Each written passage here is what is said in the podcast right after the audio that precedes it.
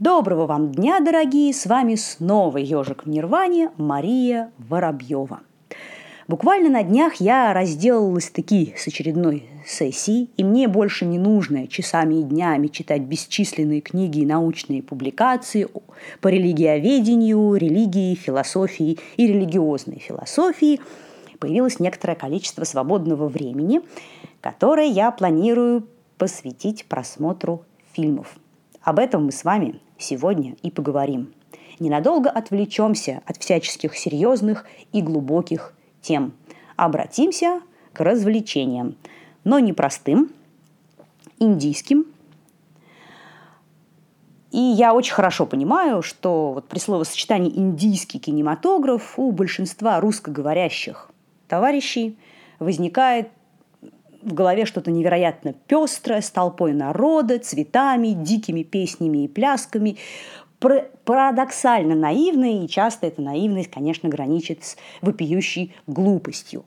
И тем более приятно, что это далеко не весь индийский кинематограф. Конечно, болливудский масс-пром, как и любой другой, по большей части выдает откровеннейший шлак. Тут как бы Индия ничем от другой любой страны не отличается – но есть и совершенно прекрасные, прям вот бриллианты, удивительнейшие чистоты и красоты.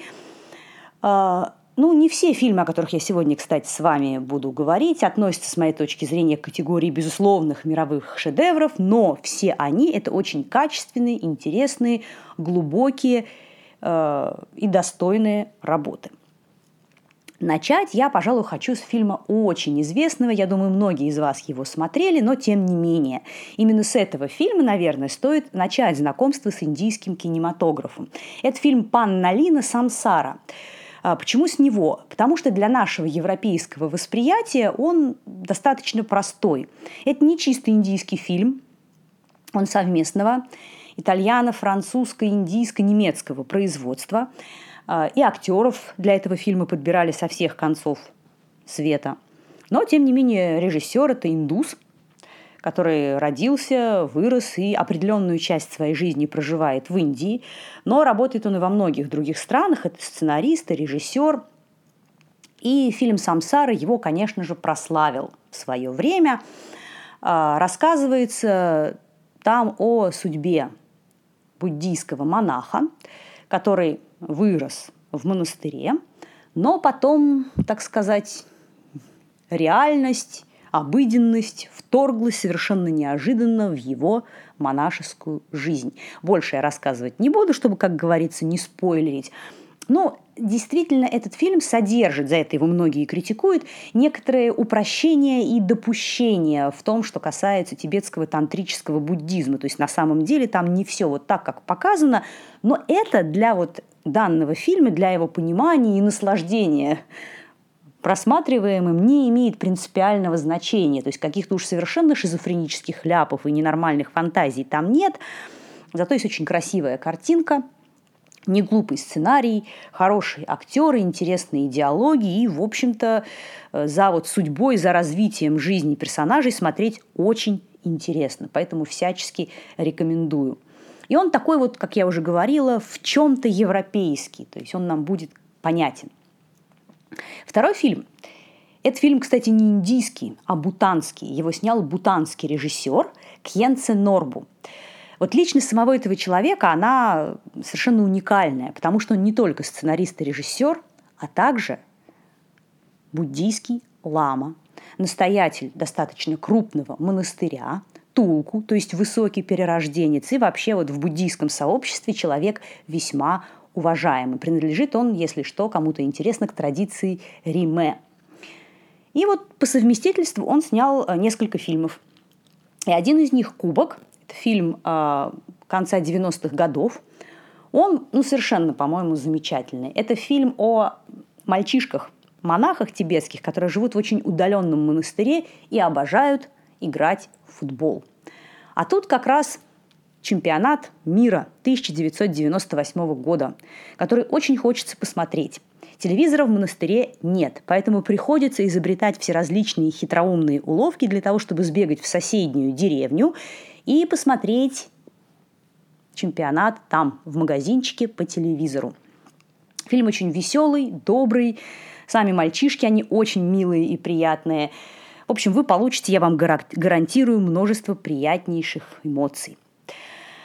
А, следующие фильмы, они несколько более уже такие, ну, серьезные, что ли. И это фильм э, режиссера Сатьяджита Рая.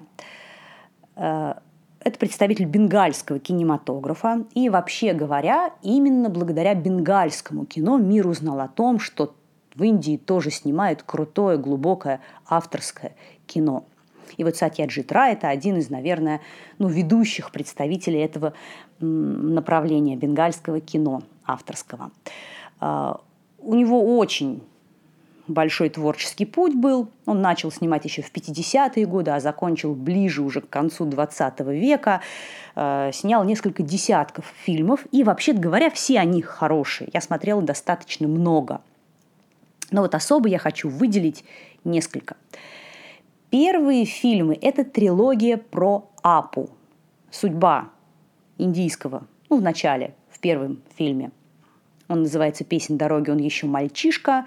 Потом во втором фильме «Непокоренный» он студент, а в третьем фильме «Мир Апу» это уже взрослый человек. И вот прослеживается его жизненный путь.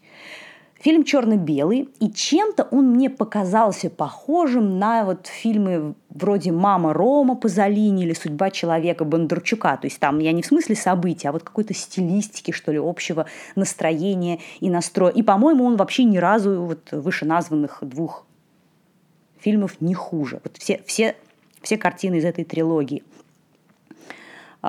кстати, надо сказать, что Сатьяджи Рай снимал же вообще-то всю жизнь очень низкобюджетное кино, но там при этом совершенно обалденные э, картинки, э, то есть операторская работа, замечательные диалоги, невероятно прекрасная игра актеров.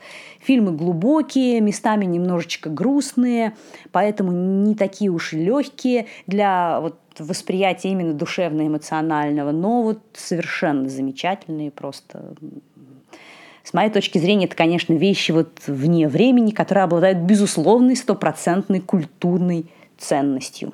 Это вот они должны войти, точнее, уже вошли в сокровищницу мирового кинематографа. И еще один фильм этого же режиссера – это фильм «Шахматисты». А, он удивителен тем, что он вообще-то совсем другой, вот, чем трилогия про Апу, и стилистический, и вот в смысле какой-то подачи. Он уже цветной.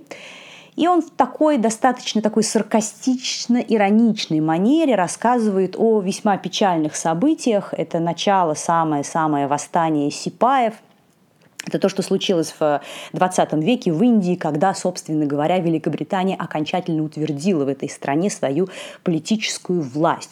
Собственно говоря, самого восстания сипаев, каких-то там военных столкновений в этом фильме нет. Показывают двух аристократов, богатых, праздных, э, немножечко нелепых дядечек, которые все свое время свободное, которого у них чуть больше, чем очень много, проводят за игрой в прекрасные шахматы.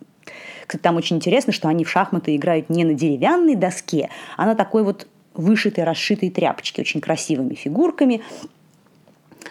А, и вот вроде фильм ироничный, но мне вот опять же он показался весьма печальным. Снова не стану спойлерить, вам должно просто понравиться. И следующий фильм – это «Ланчбокс». Это фильм о любви. Режиссер Ритеш Батра. Индийский режиссер. Фильм индийский, актеры индийские. Обалденные, кстати. Вот там всяческих Оскаров достойна игра двух главных героев. И это очень хороший, глубокий и настоящий фильм о любви. Я вот даже не буду рассказывать сам сюжет, потому что он, вот саму завязку, потому что она сама по себе очень интересная.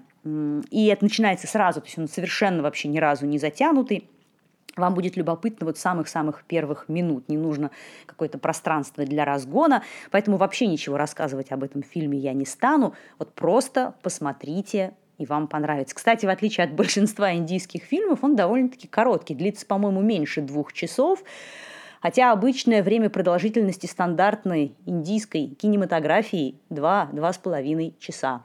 И никого это там не расстраивает и не удивляет. Прекрасным нужно наслаждаться долго. А, ну, все-таки, если совсем кратко говорить, это вот история любви двух уже взрослых э, людей в многолюдном, занятом и очень прекрасном Мумбаи.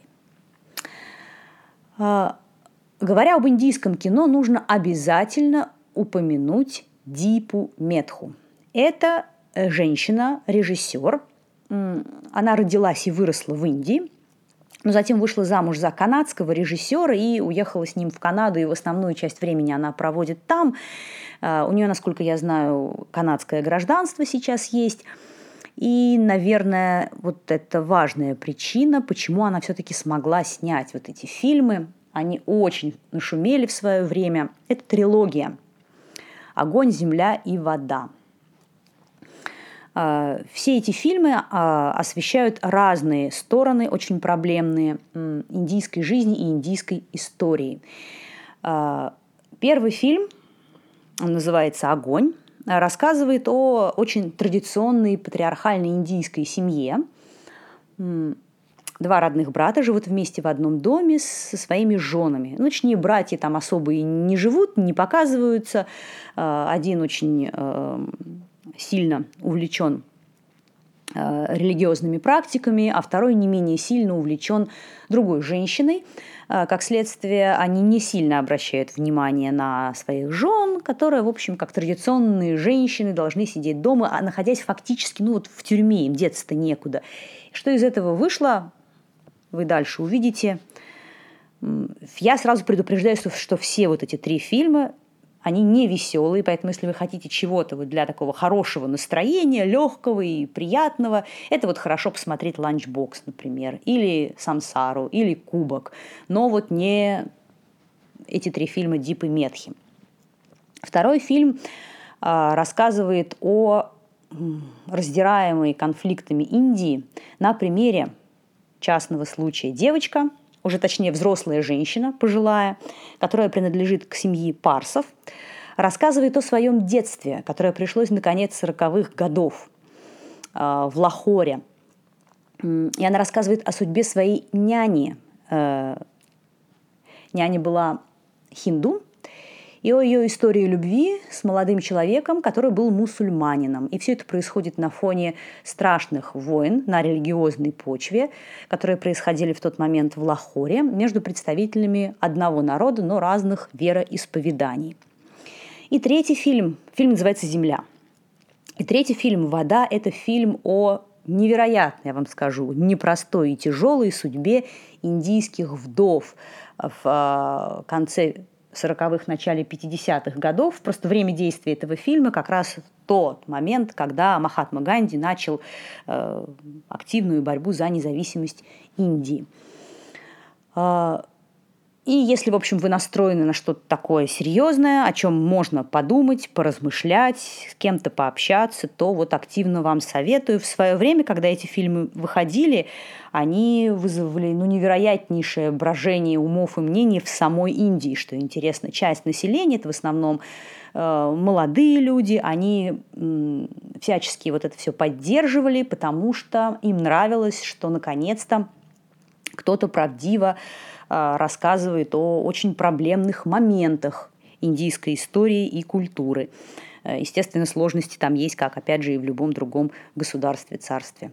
Как это не печально. А другая часть населения более, скажем так, традиционная и закрытая. Это в основном люди старшего поколения. Они были очень возмущены и всячески пытались противиться тому, чтобы этот фильм выходил э, в прокат э, в Индии. Там были многочисленные демонстрации, самой Дипи всячески угрожали. Но, тем не менее, э, эти фильмы можно посмотреть сейчас. Ну и в конце, чтобы, как говорится, поменьше нагнетать, посоветую легкий фильм это фильм Амир Кхана, называется он «Звездочки на земле». Вообще говоря, Амир Кхан – это невероятно популярный болливудский актер и режиссер. И вот он как раз славится тем, что способен снимать, с одной стороны, такое массовое кино, болливудское, но при этом оно не тупое, не смешное, а очень даже интересное. Э, фильм, и тем более он еще и славится тем, что вот на таком массовом уровне он способен поднимать э, и достаточно хорошо освещать, в общем-то, весьма серьезные проблемы, опять же, индийского общества. И этот фильм о маленьком мальчике, который страдал дисграфией и дислексией. Ну и опять же о том, как ему было вначале не очень хорошо, и как важно было ему в дальнейшем встретить настоящего хорошего учителя, который не просто у доски стоит и указкой машет, а действительно любит детей и заботится о том, чтобы им было хорошо. А, фильм, вот там как раз есть песни, танцы, но поставлены на высочайшем уровне, вот я вам скажу, западному кинематографу. В этом плане до Болливуда еще чесать и чесать. А, такая современная операторская модная съемка. Фильм очень веселый, местами немножко грустный, в чем-то вот он как раз по-индийски наивный, но вот мне кажется, что именно в этом фильме вот эта наивность некоторая, она воспринимается не а, совершенно точно не как глупость, а скорее как вот, ну, такая определенная черта, характеристика вот болливудского кино как стиля. То есть он там в этом смысле, она там, вот эта наивность в этом плане там очень и очень органична. Весьма советую посмотреть фильм, особенно родителям. Ну что, я думаю, получилось уже мне вам набросать около 10, наверное, фильмов. Для первого раза это вполне достаточно. Вот подобные обзоры я, кстати, планирую делать еще. И меня просто, опять же, в а, личных сообщениях и в комментариях просят делать и такие выпуски, немножечко, скажем так, о современности. Поэтому я буду иногда, не часто, но буду делать выпуски о кинематографе индийском и об индийской художественной литературе современной, э, в которой тоже на самом деле есть что почитать и о чем поразмыслить. Ну что, доброго вам дня, дорогие. Подписывайтесь на нас на SoundCloud, на наш канал на YouTube, в наших группах, в соцсетях Facebook, Контакт и прочее. Пишите письма. С вами была Мария Воробьева, Ежик в Нирване. Всего вам доброго.